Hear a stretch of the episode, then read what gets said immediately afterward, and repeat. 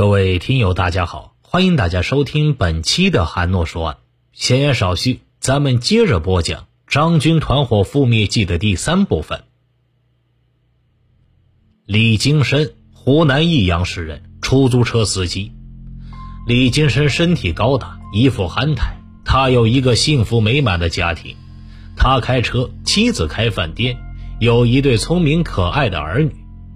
一九九八年四月。李金生的妹夫对他说：“哎，我有一个熟人蒋总，其实啊就是张军，他要到湖北宜昌去，我没时间，你给送一下。”在送张军的途中，李金生结识了张军，并把电话号码告诉了他。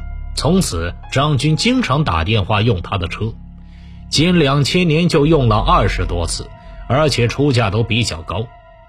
本来呀，李金生的车被一家单位长期包租，为了贪图小利，只要张军来电话，他都是照去不误。两千年八月二十日，张军给李金生打电话，要李送他去长沙。把张军送到长沙的沿江大道后，张军要李金生先回常德，他自己还要办事。李金生开车刚上长长高速公路，又接到张军的电话。要他到益阳等他，李金生就将车开到益阳的一家宾馆旁停下，等了两个多小时之后，张军才打电话询问停车方位。五分钟后，张军就和一位二十多岁的年轻人有说有笑的走了过来。张军向年轻人介绍：“这个金生家里开着馆子，又有小车，今天呢，我们一起到常德豪赌一把。”于是，年轻人就和张军一起上了李金生的车。当车驶到常德时，李金生问：“呃，这去哪儿啊？”“你不用管。”便自己上了驾驶位置，把李金生换下来，直接将车开到南平港乡铁路旁停了下来，把两个人陈世清、赵振红喊上了车。张军在车上谎称：“上次在乡里打牌输掉两万多块，这次去翻本。”车子直接开到鼎城区天湖乡杨腊村壕口地段的河堤上停下来。陈世清看车，张军带着李金生、赵振红和那个年轻人往河滩上走去。张军悄悄地对李金生说道：“陈世清和赵振红本来要干掉你，我念你情义，今天让你沾点血，你要识相点。”说着，就把年轻人拉到河滩上。并一把把这手枪交给了李金生。今天的事儿你干，李金生是连忙说道：“我我这四十多岁的人连鸡都杀不死，我不敢杀人。”哼，你看着办。这个时候，张军要年轻人跪在河滩上，他和赵振红手里也都提着枪。不一会儿，第一声枪响了，年轻人倒了下去。接着，赵振红和张军又朝着年轻人的头部和背部各补了一枪。杀人之后，他们脱下年轻人的衣服，绕道回到常德。这个年轻人呢，就是和安乡农行行长夫妇埋在同一个河滩上的那具尸体。此人也曾多次给张军开车，但是一直没有提人头来见。张军一伙认为他不靠谱，便将他当成新同党沾血炼胆的工具。陈世清，三十五岁，湖南安乡县安福乡坛子口村人。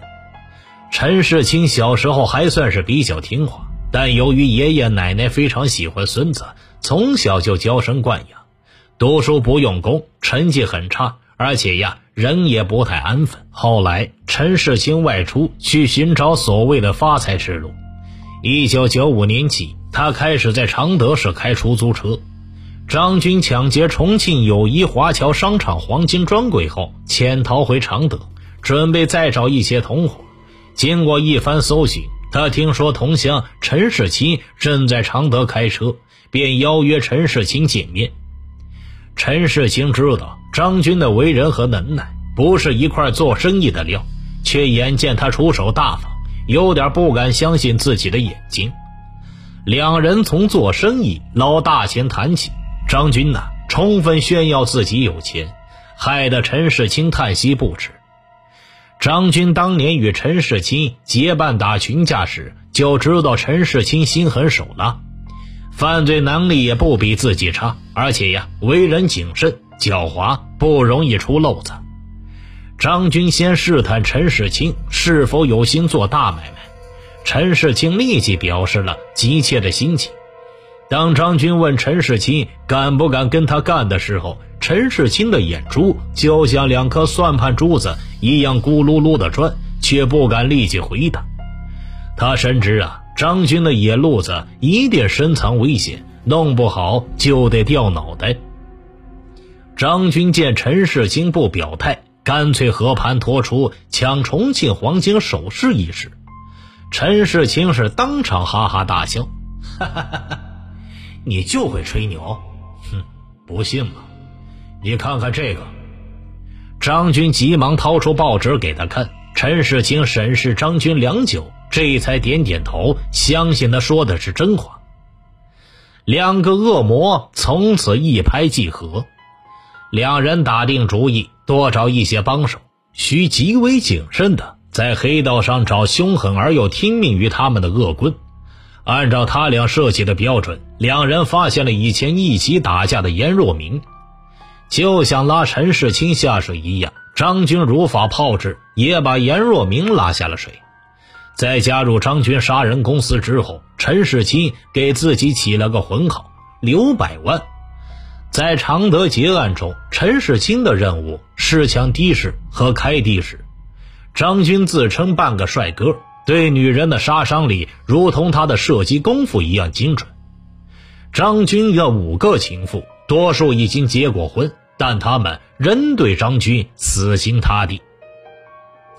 严敏，重庆市涪陵人，他是第一个投入张军怀抱的。一九九四年在云南开远。张军已经穷困潦倒，积蓄流窜的本钱都没了。他碰见做妓女的严敏，此时严敏已经三十二岁。这个年纪做妓女，很多都会被同行瞧不起，在当地几乎没有市场，所以他远走边陲，其目的亦是想伺机贩毒。张军经过几次接触，便彻底摸清了严敏的心理，于是展开情场攻势。使出浑身的解数，花言巧语，鞍前马后献殷勤。严明做过很多年的妓女，见过男人无数，也逢场作戏。张军如此殷勤，正合其心意，两人终于搅在了一起。有张军的保护，严明在其他妓女面前胆子也大了起来，公然和当地妓女抢生意，引起当地黑社会不满。张军趁机提出买枪自卫，严敏便给了他钱，他终于买到了他做梦都想拥有的枪——一把五四式手枪，还有几十发的子弹。卖方还送给了他一枚手雷。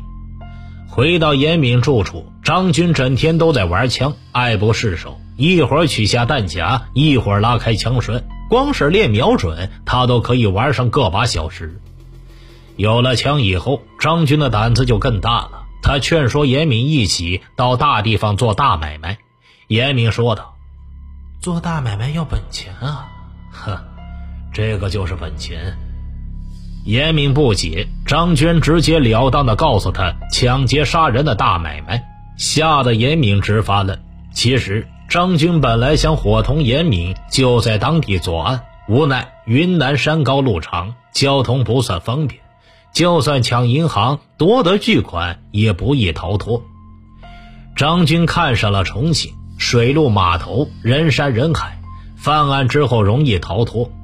严敏带张军启程到重庆时，把家里的电话号码留给了他。不久，他自己也回到了府里。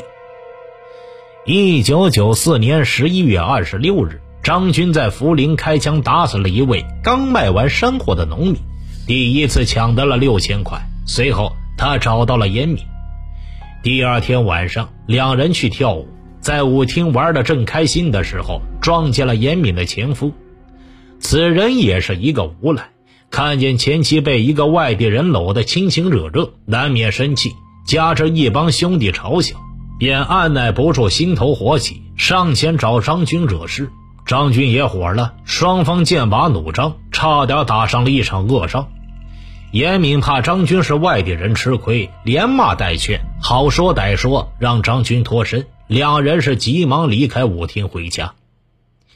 严敏的前夫仗着是地头蛇，竟然追了上来，被严敏堵在门外。他想伸手打严敏时，张军大吼了一声，伸手从身上拔出手枪，推弹上膛，枪口对准了他的太阳穴。快滚，不然打死你！严敏的前夫也是混社会的人，很识相，听到张军的话音，便晓得不是吓唬人的，是个真敢杀人的主。他是连忙满脸堆笑，点头退去，走得稍远，拔腿就跑。从此啊，再也不敢找张军的麻烦了。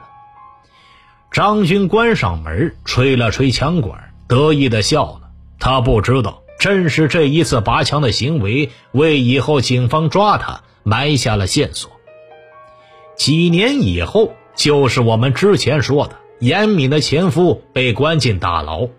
当重庆警方苦于抓张军没有线索时，他供出了这个叫张平。其实啊，张军就是一直沿用江平化名和严敏来往的。这个叫江平的湖南人有枪的线索，从而使警方密捕严敏，找到真正的娟子杨明艳。一举在重庆抓住了恶魔张军。严敏和张军在涪陵同居了一段时间，张军便厌倦了涪陵。毕竟呢，涪陵不是大都市，没有抢大钱的环境。于是他劝说严敏上重庆找机会发大财。严敏稍加考虑，但没有答应下来。两人又乘船到了重庆，在沙坪坝某处租了一套房子住了下来。因为张军是外地人，这些事儿啊，全由严敏出面办理。花天酒地的生活，没过多久就耗尽了张军身上抢得的几千块钱。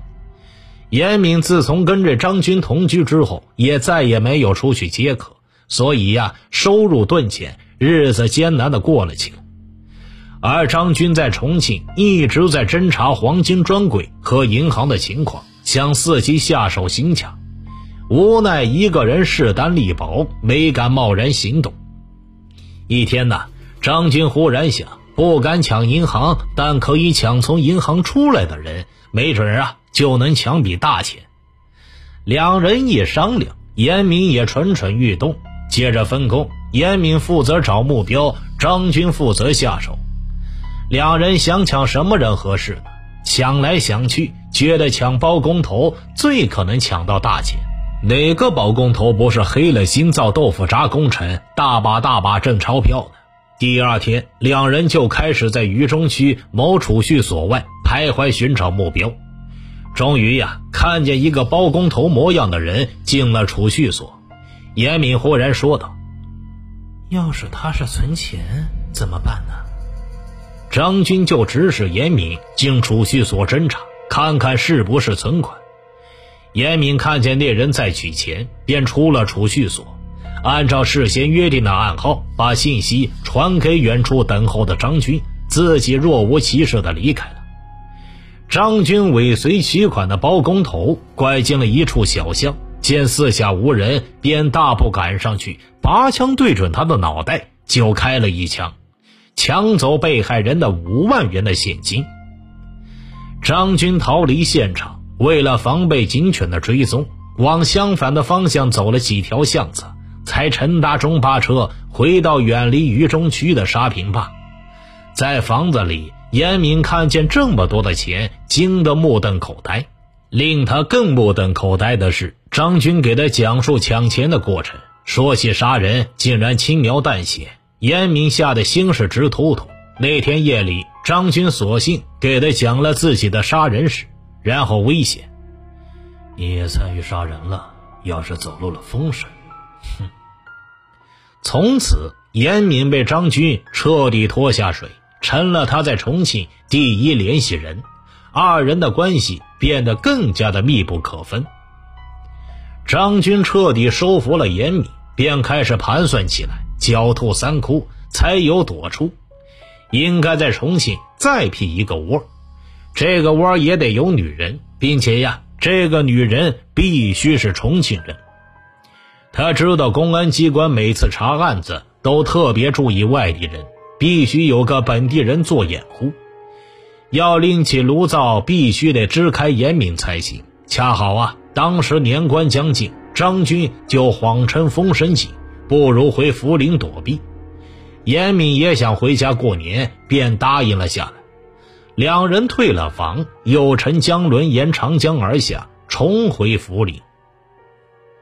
过了新年，张军独自上重庆，开始谋划又一桩血案。他需要一个女人给他当情妇，又可以当避风港。他想了一个办法，居然是去征婚处询问是否有合适的女人，条件是要当地人。于是，经过其介绍，他结识了家住市区婚介所备案找丈夫的秦直弼。其实啊，秦直弼四十三岁，张军只有二十七。照理说，这两个人不太可能被扯在一块儿。但张军为了不可靠人的目的，他什么都能容忍。于是啊，他又使出惯用的伎俩。一边甜蜜蜜地叫着秦姐，一边向秦姐猛掷糖衣炮弹。金钱首饰加上张军看上去年轻的外表，秦直弼很快被弄得神魂颠倒。不久之后，他便主动要求与张军同居。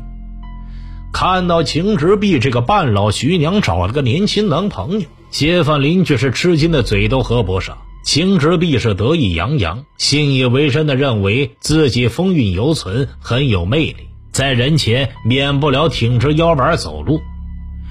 张军就像他的心肝儿他对他几乎是百依百顺。他变着法子伺候张军，刻意要让他活得像皇帝一样舒服。就这样啊，张军又营造了另外一个避难所。相处日久，张军也看出了这个女人胆子大。头脑简单、好使唤的特点，也正合他的心意。正当秦直弼乐得昏了头的时候，令他始料不及的伤心事那也来了。张军竟然背着他，利用秦直弼女儿常来探访的机会，勾引起他的女儿来。待秦直弼察觉时，两人早已勾搭成奸了。秦直弼是家丑不敢外扬，知道女儿年轻。争风吃醋的结果肯定是自己吃亏。为了达到独占张军的目的，终于找了个机会，把女儿打发到北京打工去了。一九九五年十二月二十二日，秦直碧成为张军的女助手，实施了友谊华侨商场沙坪坝分店的抢劫案。此后，张军所做的多起杀人案，秦直碧都是知情人。张军每次在重庆作案之后，都是住在秦直弼的家里。一九九九年一月四日，秦直弼又协助张军制造了幺四武汉广场杀人案。死心塌地的秦直弼痴情的伴随张军五年，最终得到了应有的下场。杨明艳是张军这几个女人中最年轻、最漂亮的一个。她不但与张军结了婚，并且还为张生下了一个女儿。杨明艳是涪陵人，一九九一年参加工作，先在福利印刷厂当铸字工。一九九五年，杨明艳办理了停薪留职手续，离开了单位，开起了餐馆。一九九六年，张军化名龙海丽，在涪陵一家歌舞厅认识了杨明艳。这时的张军仍在和严敏同居，但杨明艳的美貌和年轻打动了他，因此啊，他常去杨明艳开的小饭馆吃饭。吃饭的时候故意大把大把掏钱，惹得杨明艳芳心暗许。不久之后，主动投怀送抱。这次张军似乎是动了真格，抛弃严敏和杨明艳结婚，并在粮油大厦办了六桌酒席。令他吃惊的是，当他认为杨女是自己人时，便告诉他一些杀人的事。杨明艳竟然不像别的女人那么震惊，反而是觉得她很了不起，这让他对杨明艳另眼相看。负案在身的张军还带着杨明艳照了很多的结婚照。一九九九年，杨明艳也跟随张军参与了幺四武汉广场劫案。两千年，就在杨明艳为张军生下一个女儿后不久，就随张军为六幺九案踩点。六幺九结案之后，张军曾躲在常德一段时间。七月上旬，杨又主动的去帮张转移枪支弹药。九一案件后，张军成了全国的通缉犯。他立即想到了妻子杨明艳。九月五日，张军找到杨明艳，准备携款逃亡，但没想到十八日，杨明艳就被警方逮捕了。奇怪的是，杨明艳的亲朋好友、街坊邻居从不叫她娟子，也许呀，这是张军对她的昵称。全红艳是重庆的一名出租车司机。一九九九年三月，初识张军时，三十七岁的全红艳刚遭离婚的重创，心灰意冷，觉得活着太没意思，一心想找个比自己前夫年纪更小的男人。这个男人且要有钱，这样啊，他内心才可以平衡。一天，张军坐车坐上了全红艳的车，几下交谈，更博得全红艳好感。张军脑子一转呐。记上心头。他说呀，他正在学开车，要全红艳每天下午来接他，他就租他的车练练技术。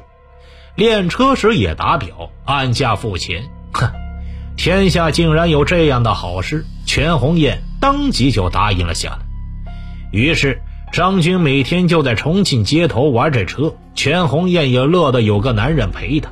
如此的一来二往，张军不需要付出太多，就勾引上了这个女人。不久啊，张军犯罪的瘾又来了。本想带着这个新情妇一起干，又担心不稳妥，只好独自潜回湖南，在全红艳面前撒谎称有一笔大买卖要做。张军一去无踪影，全红艳只好叹气作罢，另外找了一个男朋友。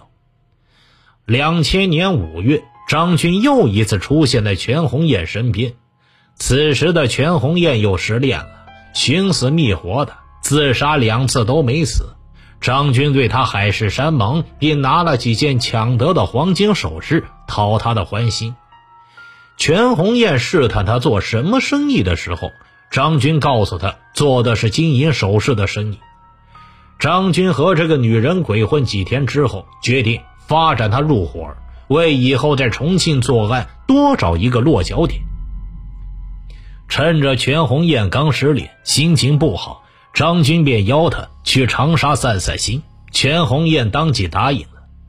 他们在长沙黄花机场下了飞机，住进了宾馆。张军用假身份证登记了房间。住下之后，张军在房中教全红艳拆枪、上弹夹、打枪，然后张离开。四天之后，上午十一点多钟，张军又来了。当时啊，全红艳穿着吊带裙子，张军让他换成黑白背心和白裙裤。张军当时身穿绿色翻领 T 恤和蓝色休闲裤，身背一个深色的帆布包，包内有枪。出了宾馆之后，张军又叫了一名身穿白色 T 恤的矮个男子，该名男子二十多岁。三人上了一辆桑塔纳出租车，张军坐在前排，全红艳与该男子坐后排。坐了一二十分钟，在一偏僻的小车站又换乘车。当时啊，张还向司机讲价，讲成了一百块。车开了四五十分钟之后，又倒回来二三百米，在一机耕道旁边停下，三人一起走进了树丛里。张军对这个男子说道。今天带你出来，是因为你经常拿钱抽薪。抽薪的意思呀，其实就是隐瞒部分的赃款。张脱下男子的衣服，用树枝打他，并叫男子把脸背过去。然后张军拔出手枪，推弹上膛，把他交给了全红艳，凶狠的命令：杀了他。当时的全红艳是吓得直发抖，连这枪都握不稳了。猎人扭头一看，吓得魂飞天外，连站起来逃命的力气都没了。尿水直流，只有跪在地上连声求饶：“不不，别杀我，别杀我！”张军再次命令全红艳开枪，并狠狠地推了他一把。于是，全红艳双眼一闭，朝着那人开了两枪。那人应声倒地，头重重栽在土里，四肢抽搐。张军从全红艳手中拿过枪，又补了两枪，一枪正中那人的太阳穴。张军老练的寻回四个弹壳，卷起那人的衣裤鞋袜，带着全红艳离开了现场。当晚啊。张军给全红艳讲了自己抢劫杀人的故事，吓得全红艳目瞪口呆。张军威胁他：“杀一个人和杀十个人没有区别，都是死罪。今天你也杀了人，以后跟着我好好干，少不了你吃香的喝辣的。”当天晚上，两人乘坐火车返回重庆。事后，张军在全红艳家中住下，即使民警来查户口。全红艳也不敢告发他。好了，今天呢，这个案子就给大家先讲到这儿。明天呢，会给大家讲张军案的最后一部分啊，这个大家也久等了啊。听大案要案，观百态人生，我是说书人韩诺，咱们下期再见。